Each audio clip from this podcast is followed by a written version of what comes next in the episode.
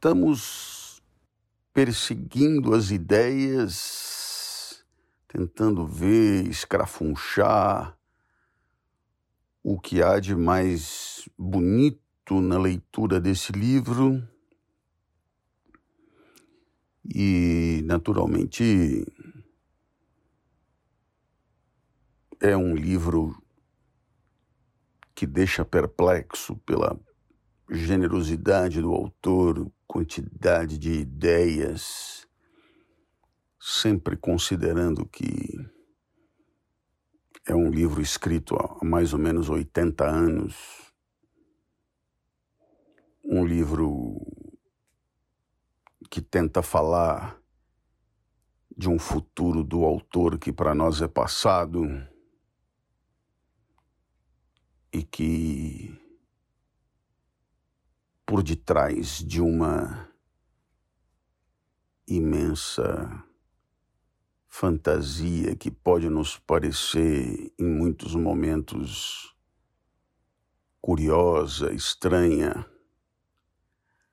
há tantos elementos de extraordinária pertinência, não só para 1984, mas até mesmo para os dias que vivemos. Começa agora mais um Lendo com o Clovis.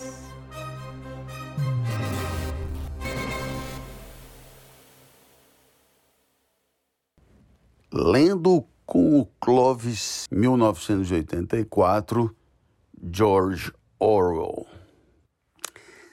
Bem, o certo é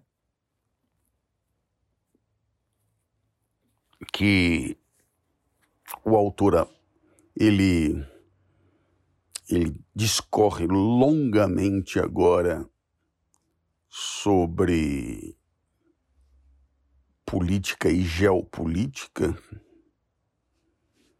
sobre a maneira como a Eurásia, a Oceania e a Lestásia se relacionam. E ele dizia que é absolutamente necessário para a estrutura de cada um desses estados que não haja contato com estrangeiros, exceto em pequena medida com prisioneiros de guerra e negros escravizados.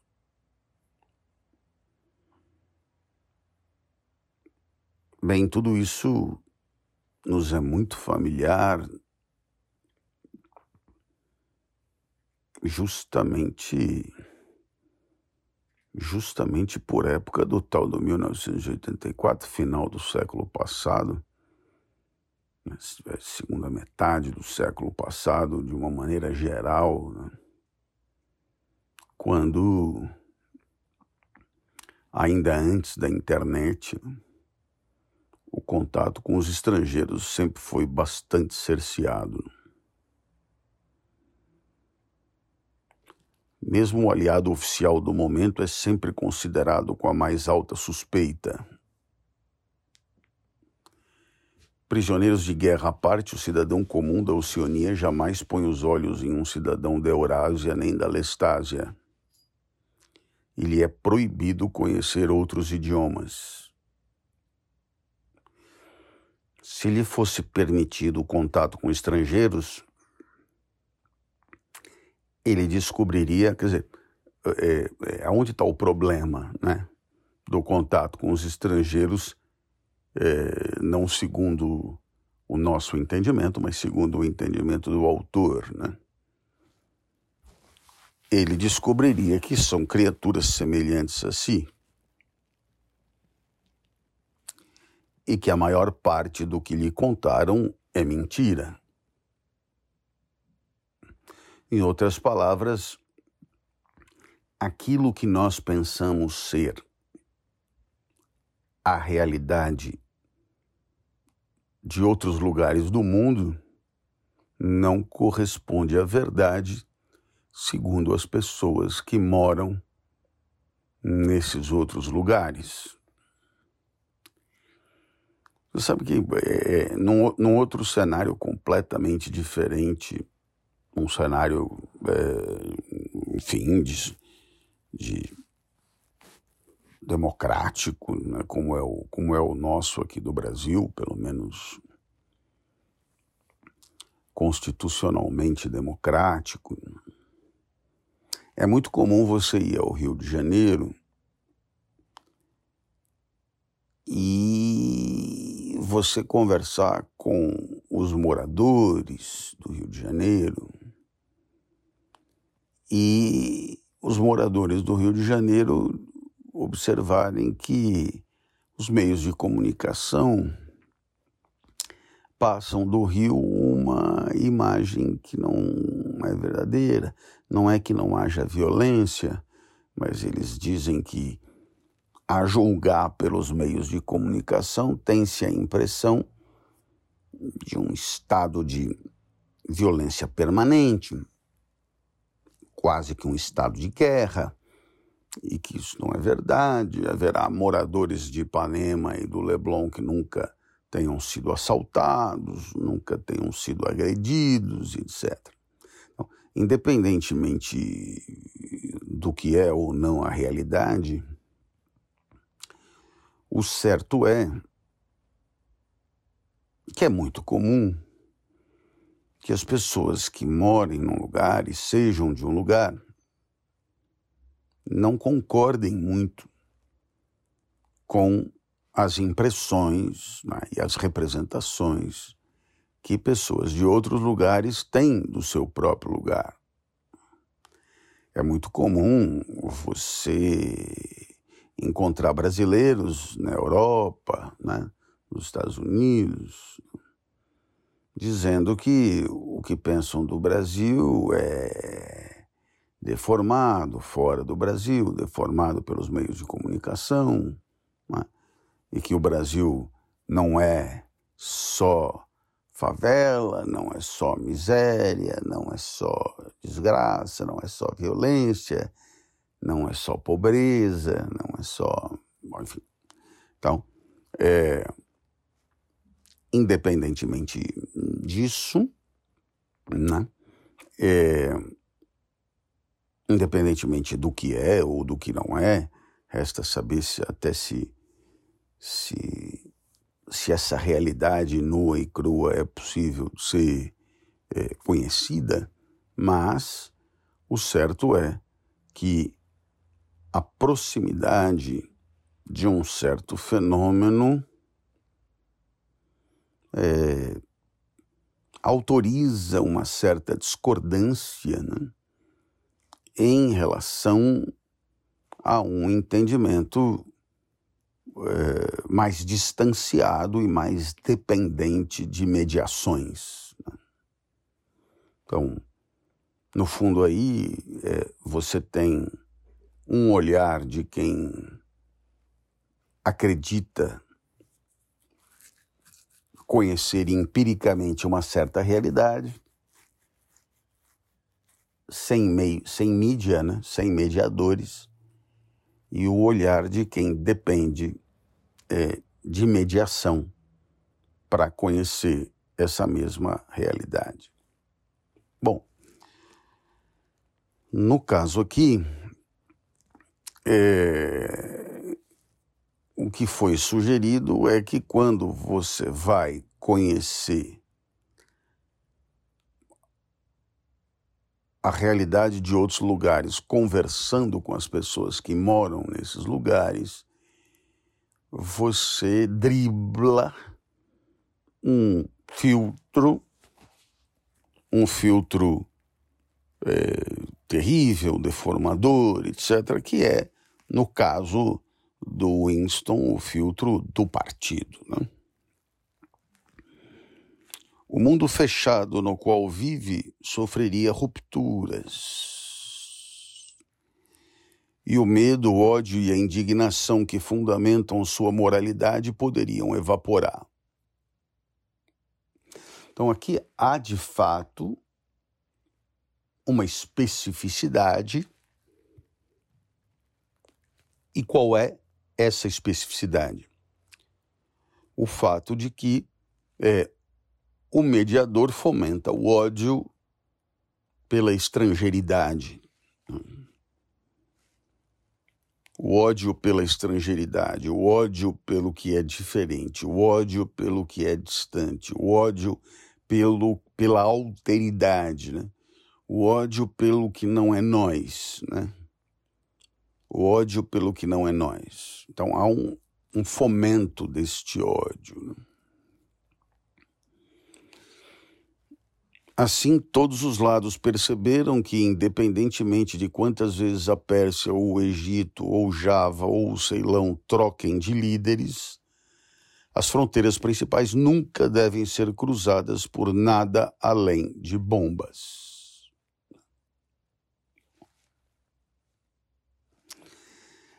Aparentemente, é,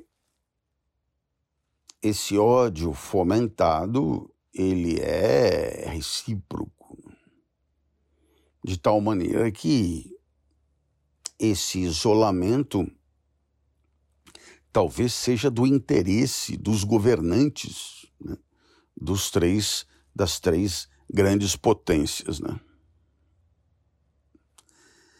Atrelado a isso está um fato jamais mencionado publicamente, mas compreendido e aceito por todos as condições de vida em todos os três superestados são basicamente as mesmas. Na Oceania, a filosofia predominante se chama Sócin. Na Eurásia se chama neobolchevismo. E na Lestásia tem um nome em chinês, em geral traduzido como culto à morte mas talvez mais representado como obliteração do eu. Bem, é,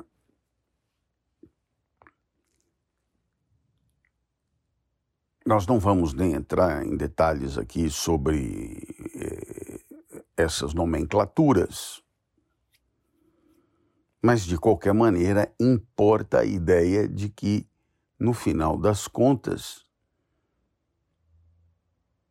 uma das razões pelas quais não é do interesse de ninguém o real conhecimento do que é estrangeiro é o fato de que, no estrangeiro, as pessoas são muito mais parecidas conosco do que nós imaginamos e elas vivem em condições muito mais é, semelhantes, eu diria, a que vivemos nós do que nós podemos imaginar. Então, é, no final das contas, não é do interesse de ninguém que isso seja sabido, porque quanto maior for a ignorância do estrangeiro, mais será possível manipular essa representação. E manipulando a representação do, da estrangeiridade, eh, da diferença, da alteridade, é possível trabalhar mais facilmente o ódio é, delas, né? o ódio é, de, daquilo que é, não corresponde à primeira pessoa do singular ou à primeira pessoa do plural, certo? Bem, não posso deixar de destacar a nomenclatura do, eu diria, de como é, é organizada a sociedade como um todo, né? É, que é o tal do Sossing, ali onde está o Winston, mas que é o culto à morte e a obliteração do eu na lestásia. É interessante como a nomenclatura é culto à morte, mas ele diz, né, o, o digamos que o, o, que melhor indicaria né, o modo como funciona na lestásia é a obliteração do eu. Né? Essa obliteração do eu faz pensar numa certa é, dissolução do ego ou uma certa desconstrução do sujeito, uma certa.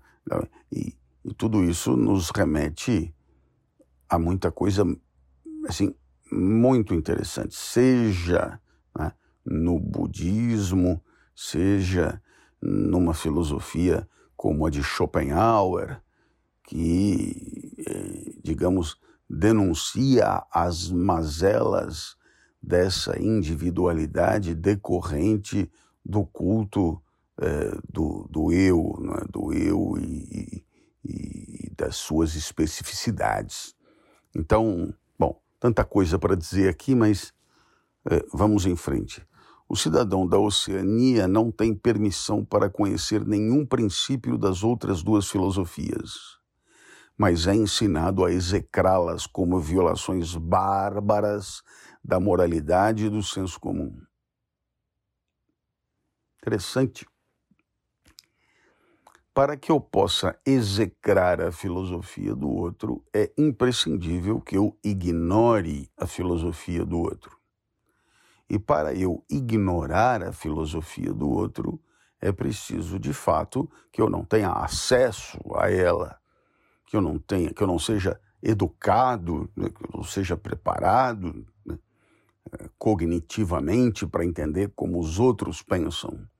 Portanto, é em cima da ignorância que se fomenta o ódio. Bem, eu não preciso destacar a atualidade extrema desse tipo de proposta, né? Eu não preciso e muito adiante, porque porque seja no nosso país, seja fora dele, há hoje um, eu diria, é, é, um novo modo de construção de relações, né? é, estribado é, em novas técnicas, né? É, como são as redes sociais e, e, e por detrás delas a, a, a, internet enquanto tal, que é, é, de certo modo é, favorecem, né?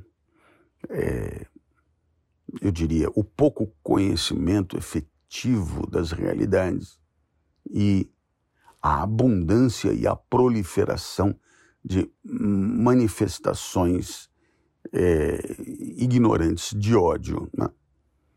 Portanto, é, nada que não, não seja super familiar. Né? Diz Winston que, na realidade, as três filosofias são muito parecidas e os sistemas sociais que elas sustentam não são distinguíveis em absoluto. Em todos os lugares existe a mesma estrutura piramidal, a mesma adoração a um líder semidivino, a mesma economia a favor do estado permanente de guerra. Disso decorre que os três superestados, além de não conseguirem conquistar um ao outro, também não obteriam vantagem nenhuma se conseguissem. Ao contrário, Enquanto permanecem em conflito, apoiam-se mutuamente como três espigas de milho. E como sempre, os grupos dominantes das três potências estão ao mesmo tempo conscientes e inconscientes do que fazem.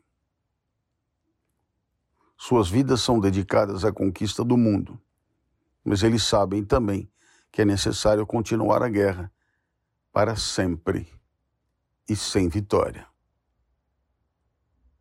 Enquanto isso, o fato de não haver perigo real de conquista torna possível a negação da realidade, que é o atributo principal do Sócim e de seus sistemas de pensamento rivais. Aqui é preciso repetir o que foi feito antes. Ao se tornar contínua, a guerra mudou fundamentalmente de caráter.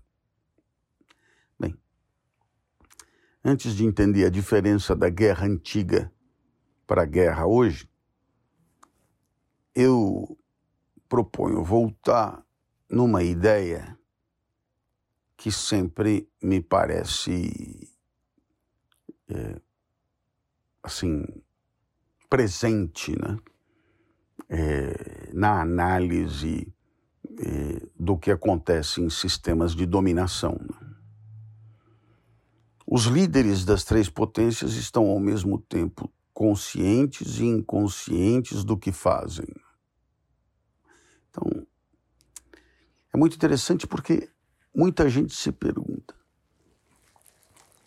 será que essas pessoas que professam um sistema de ideias muito rígido, muito fechado, e que, de certo modo, é, é, exploram essas ideias, se beneficiam dessas ideias, né? Seja de cunho religioso ou de cunho é, fundamentalista laico, né? É, seja, né? enfim, as pessoas que, através da ortodoxia, exercem algum tipo de poder. É, será que elas acreditam no que falam? É o que muita gente pergunta. Né? Então, eu sempre tive essa impressão, né? e por ser só uma impressão, é, nunca me estendi a respeito, né? que é, de um lado né, é, é preciso que haja um pouco de teatro e quando eu digo teatro eu digo é, eu diria consciência de se representar um papel uma personagem, consciência é, de que se está é, agindo no sentido né, de, de, de, um, de um certo engano, de uma certa ilusão, tanto um certo cinismo, etc. E, por outro lado, ao mesmo tempo, não pode não haver uma certa adesão, uma certa concordância, um certo compartilhamento daquelas ideias professadas. Portanto, acredito que não seja nunca só teatro, nunca só, eu diria, é, genuína alienação. O que há é sempre uma mistura sempre achei isso enquanto impressão. Em alguns casos, mais cinismo, em outros casos, menos cinismo. Mas sempre há algum teatro e alguma adesão sincera àquelas ideias. Portanto, de um certo modo, é o que propõe o nosso amigo Winston quando ele diz ao mesmo tempo conscientes e inconscientes do que fazem. Bom, eu quis voltar. Voltemos então à questão da guerra. Nos tempos antigos, uma guerra, quase por definição, era algo que cedo ou tarde terminava, geralmente com uma vitória ou uma derrota. No passado, a guerra também era um dos principais instrumentos pelos quais as sociedades humanas eram mantidas em contato com a realidade. Os governantes de todas as épocas tentaram impor aos seus seguidores uma falsa visão do mundo, mas não podiam se dar ao luxo de incentivar uma ilusão que tendesse a prejudicar a eficiência militar. Enquanto a derrota significasse perda de independência ou algum outro resultado geralmente considerado indesejável, as precauções contra essa derrota precisavam ser consistentes. Fatos não podiam ser ignorados. Na filosofia, na religião, na ética ou na política, dois e dois podem ser cinco, mas quando se está projetando uma arma ou um avião, dois e dois, dois e dois precisavam ser quatro. Nações ineficientes eram conquistadas cedo ou tarde e a luta por eficiência era inimiga das ilusões. Além disso, para ser eficiente era necessário ser capaz de aprender com o passado, o que significava ter uma ideia relativamente precisa do que tinha acontecido. jornais e livros de história eram, claro, sempre imprecisos e tendenciosos, mas a falsificação do tipo praticado hoje teria sido impossível. A guerra era um refúgio seguro da sanidade e, no que dizia respeito às classes dominantes, com certeza a mais importante de todas as salvaguardas. Enquanto as guerras pudessem ser vencidas ou perdidas, nenhuma classe dominante poderia ser totalmente irresponsável. No entanto, quando uma guerra se torna literalmente contínua, deixa de ser perigosa, já que não existe algo como a necessidade militar. O progresso técnico pode cessar e os fatos mais palpáveis podem ser negados ou desconhecidos. Como vimos, pesquisas que poderiam ser chamadas de científicas ainda são conduzidas para os propósitos da guerra, mas são essencialmente um tipo de devaneio, e seu fracasso em apresentar resultados não importa. A eficiência, mesmo a militar, não é mais necessária. Nada é eficiente na Oceania a não ser a polícia do pensamento. Aqui você tem uma ideia central. Quando a guerra era para valer, e você ou ganhava ou perdia, e quando você perdia a coisa ficava feia mesmo para todo mundo, a guerra era um, um momento e uma situação que exigiam eficiência. E essa eficiência exigia verdades, exigia, eu diria, conhecimento da realidade concreta. Né? Ninguém podia guerrear antigamente com base só em mentira porque senão era destruído de fato, né? era escravizado de fato. Então, a guerra era uma excelente oportunidade para conhecer a realidade de todo mundo. Muito bem. Agora, com essa guerra aí de faz de conta, ora, não havia tanta necessidade ou nenhuma necessidade de você saber exatamente a realidade das coisas. Né? É muito interessante quando ele diz: é, nas ideologias, dois e dois pode dar cinco que não tem problema, mas na hora de construir um, um canhão é melhor que dois e dois sejam quatro, para que a, a, a bala do canhão vá para frente né, e não para trás. Né? e o tiro não saia pela culatra. É, é, é bem interessante porque, para todos aqueles que falseiam um conflito, para todos aqueles que fazem acreditar em conflito verdadeiro aquilo que é conflito dissimulado, é, as vantagens são enormes. Porque num conflito dissimulado, não há risco de ser derrotado. Como é do interesse de todo mundo que a guerra dure, então não pode ter o fim. Não podendo ter o fim, nunca tem um vitorioso e um derrotado. Não tendo um vitorioso e um derrotado, você não precisa desse contato com a realidade e dessa eficiência, podendo permanecer na falsidade o tempo que quiser a única coisa eficiente na Oceania era mesmo a polícia do pensamento.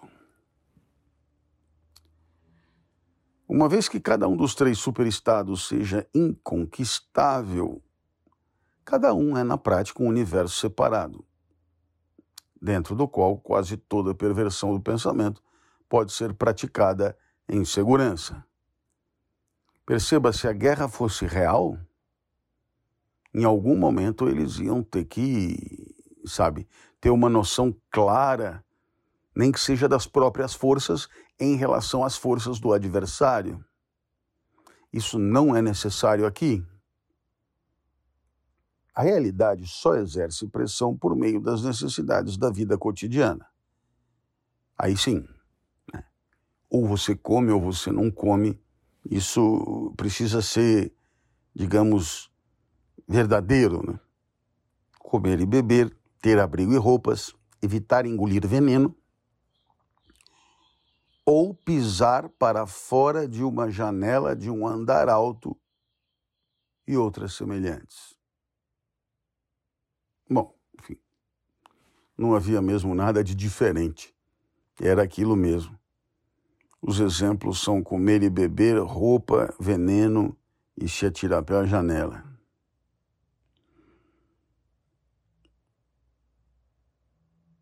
Perceba que é interessante, quer dizer,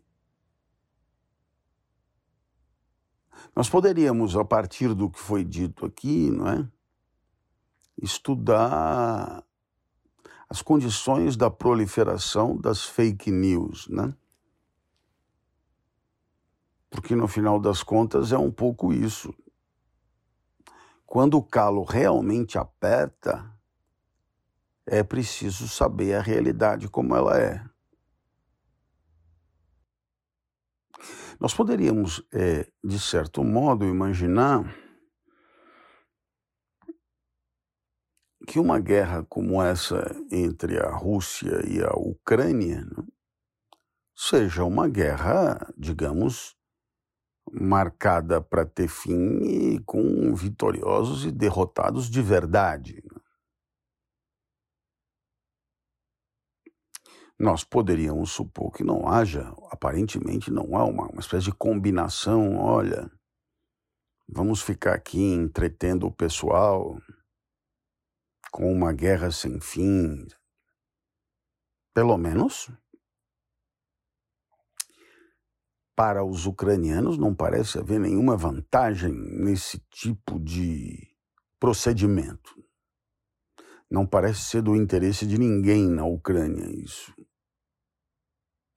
Logo, a julgar pelo que foi dito aqui, seria de se supor que se buscasse a realidade dos fatos e que, portanto, houvesse uma certa aversão de tudo que fosse em relação a tudo que fosse falso. Porque na falsidade as chances de vitória numa guerra ainda são muito maiores.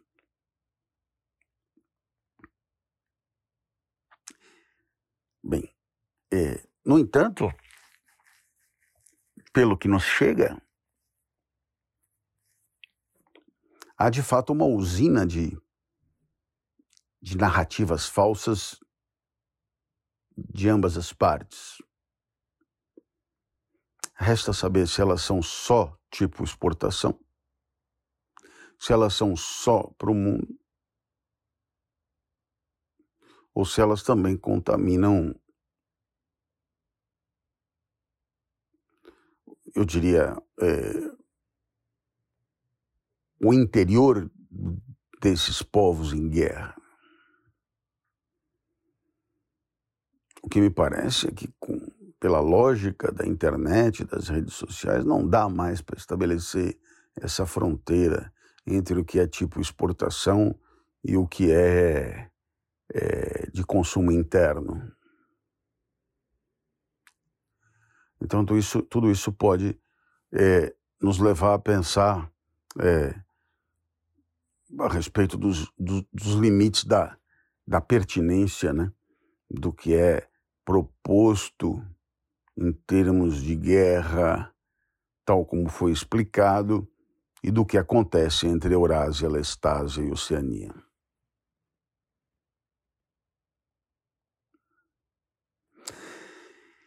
Entre a vida e a morte, e entre o prazer e o sofrimento físico, ainda existe uma distinção, mas é só.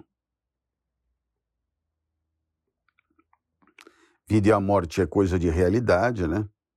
Prazer e sofrimento não tem como fingir, né? Mas é só. Interrompa o contato com o mundo externo e com o passado e o cidadão da Oceania como um homem no espaço interestelar que não tem meios de saber qual direção é acima e qual é abaixo. Adorei, adorei. Adorei, adorei Adoro este, é, essa ideia, essa imagem né? da falta de referência, da falta absoluta de referência. Eu também gosto de usar a imagem de você nadando em alto mar, sem terra firme à vista. Né? É impressionante o desconforto da, da sensação. Né? Falta de referência.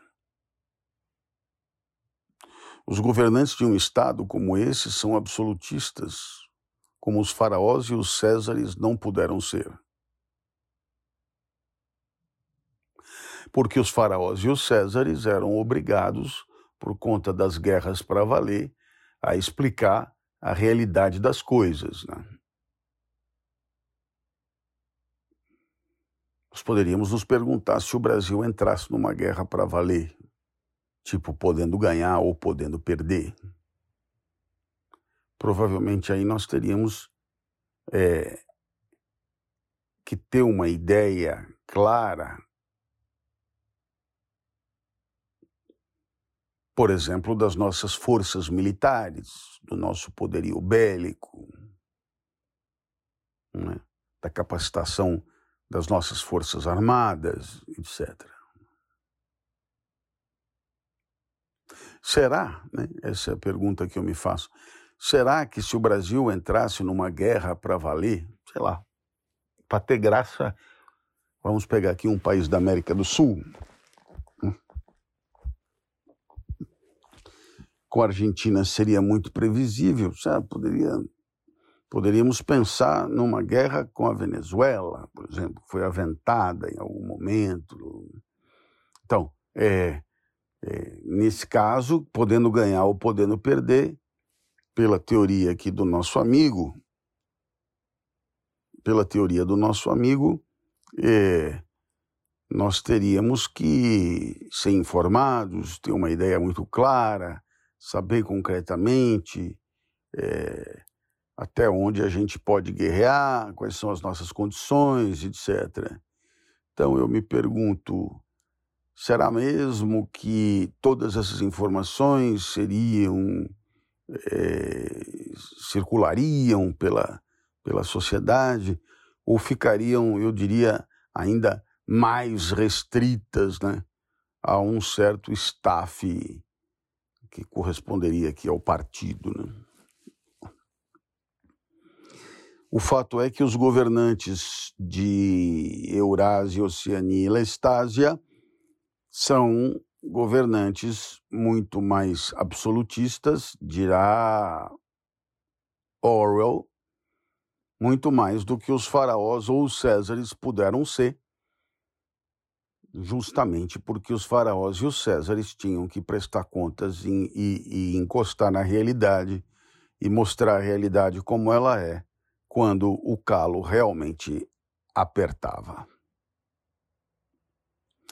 são obrigados a impedir que muitos seguidores morram de fome a ponto de o caso se tornar inconveniente, e são obrigados a permanecer no mesmo nível baixo de técnica militar dos rivais.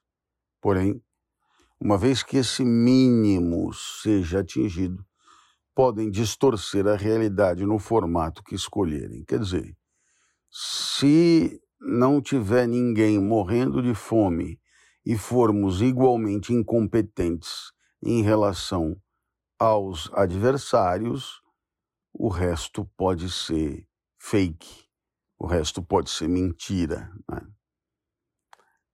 Olha, isso de ter o que comer, nem sempre, não é? Sabemos que em muitas sociedades pelo mundo nem todo mundo come adequadamente, nem todo mundo come adequadamente ou não, né? nem todo mundo come. E, bom, e, e, e, ainda assim o distanciamento da, da realidade é bastante incentivado, né? e por que não dizer, de certo modo, bem sucedido, né? bem sucedido. Então, penso que eh, essas condições propostas por, propostas por Winston de estar tá mais ou menos pau a pau com os outros dois em guerra e dar de comer para todo mundo, é uma condição, eu diria, extensa. Aparentemente não, mas é uma condição extensa, porque é, é sabido que é perfeitamente possível viver na falsidade, mesmo com fome. Né? A guerra, portanto, se a julgarmos pelos padrões das anteriores, é uma hipocrisia. É um faz de conta. É como as lutas entre, certo animais, entre certos animais ruminantes, cujos chifres são posicionados em tal ângulo que eles são incapazes de se ferir.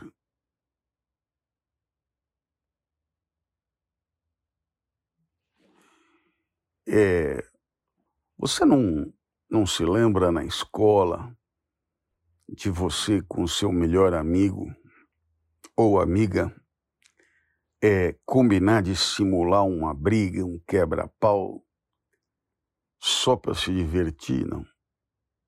Ah, não é possível que não, né? Vamos fingir que nós estamos quebrando o pau. E aí, vamos causar tumulto, né? Vamos causar tumulto, depois a gente dá boas risadas disso, né?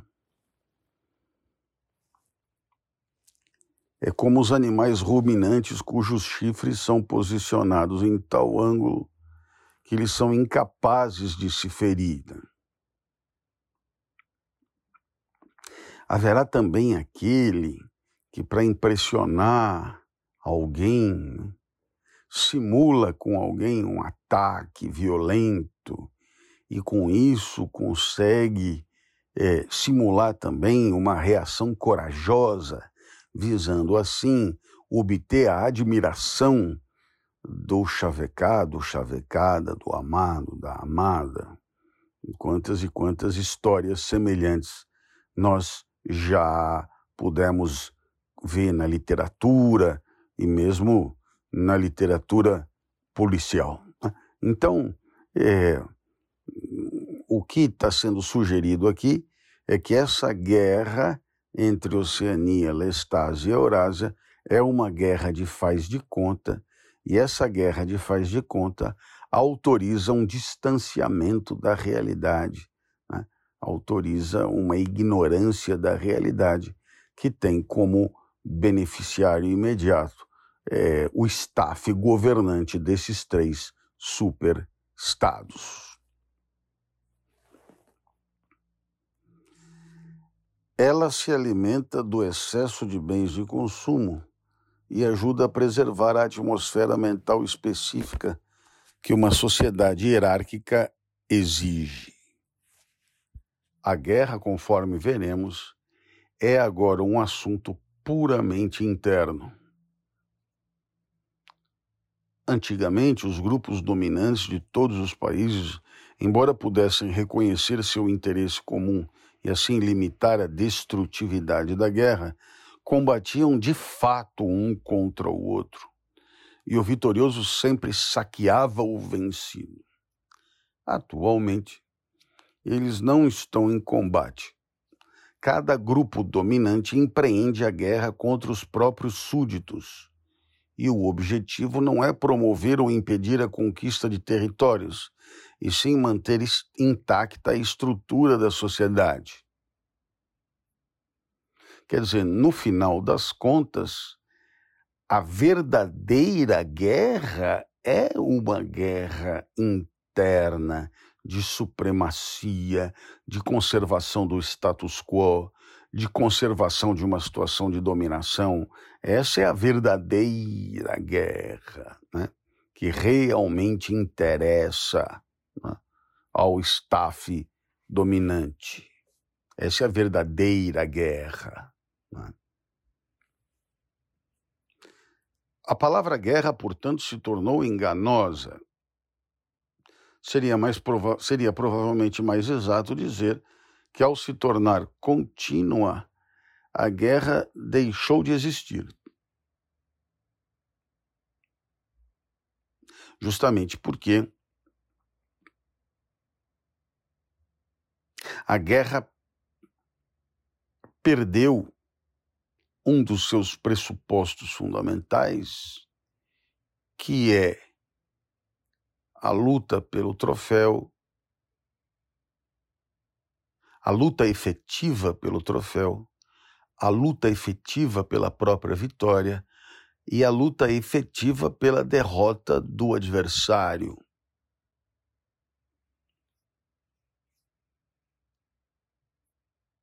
A pressão peculiar que ela exerceu sobre os seres humanos entre o período neolítico e o início do século XX desapareceu, desapareceu e foi substituída por outra coisa muito diferente.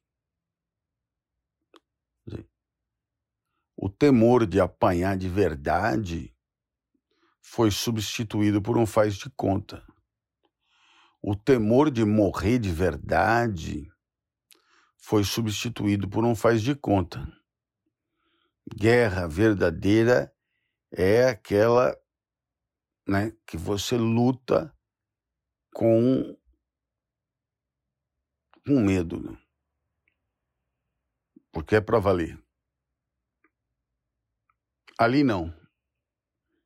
Não, não nessa guerra sem fim entre os três superestados.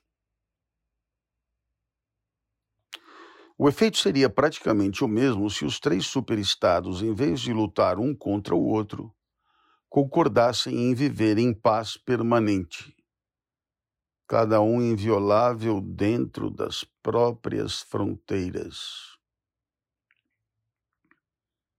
Estaria na mesma. Estaria na mesma declarar paz permanente e isolamento, inviolabilidade de território, daria na mesma. Nesse caso, cada um seria um universo autônomo, liberto para sempre da influência incômoda do perigo externo. Uma paz que fosse verdadeiramente perpétua seria o mesmo que uma guerra perpétua.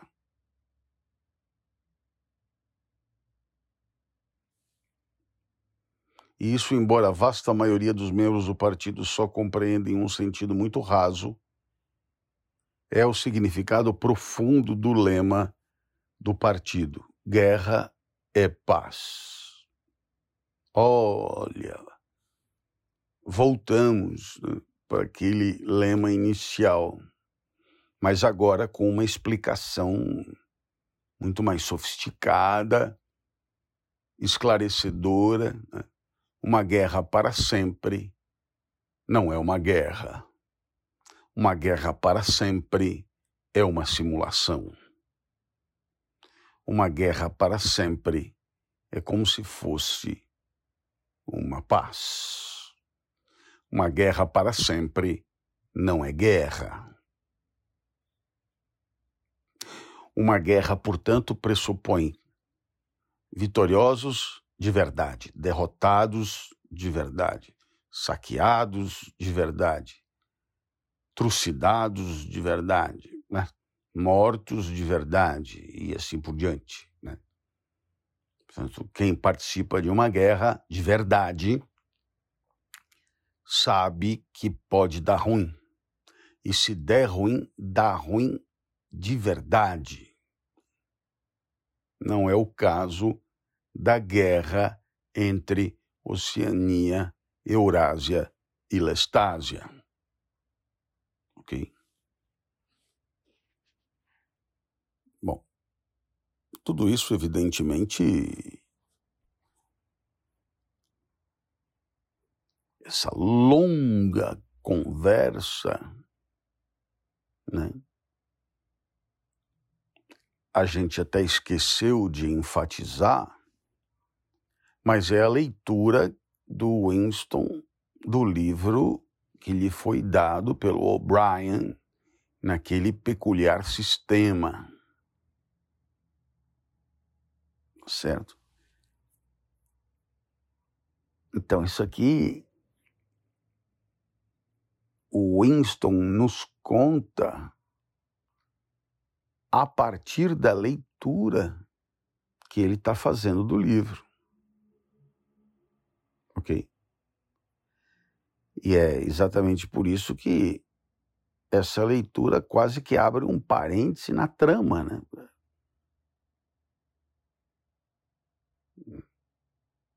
Em outras palavras, essas reflexões de, de política que se estenderam longamente pelo livro abriram uma espécie de um hiato na própria trama. Né?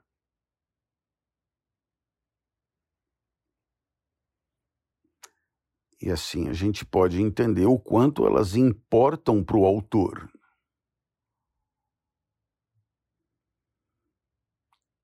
Afinal de contas, o que foi dito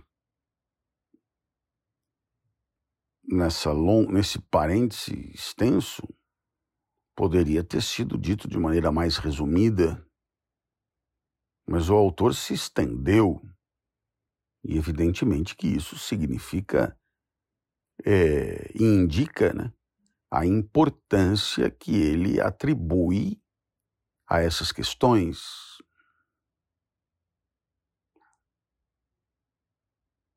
O leitor do 1984, ele poderia, claro que nós não, não faremos isso, acautelem, aliviem-se, né? fiquem tranquilos, mas o, o leitor estudioso, né? ele poderia perfeitamente voltar lá no começo do momento que o Winston começa a ler o livro. Para retomar essas ideias né?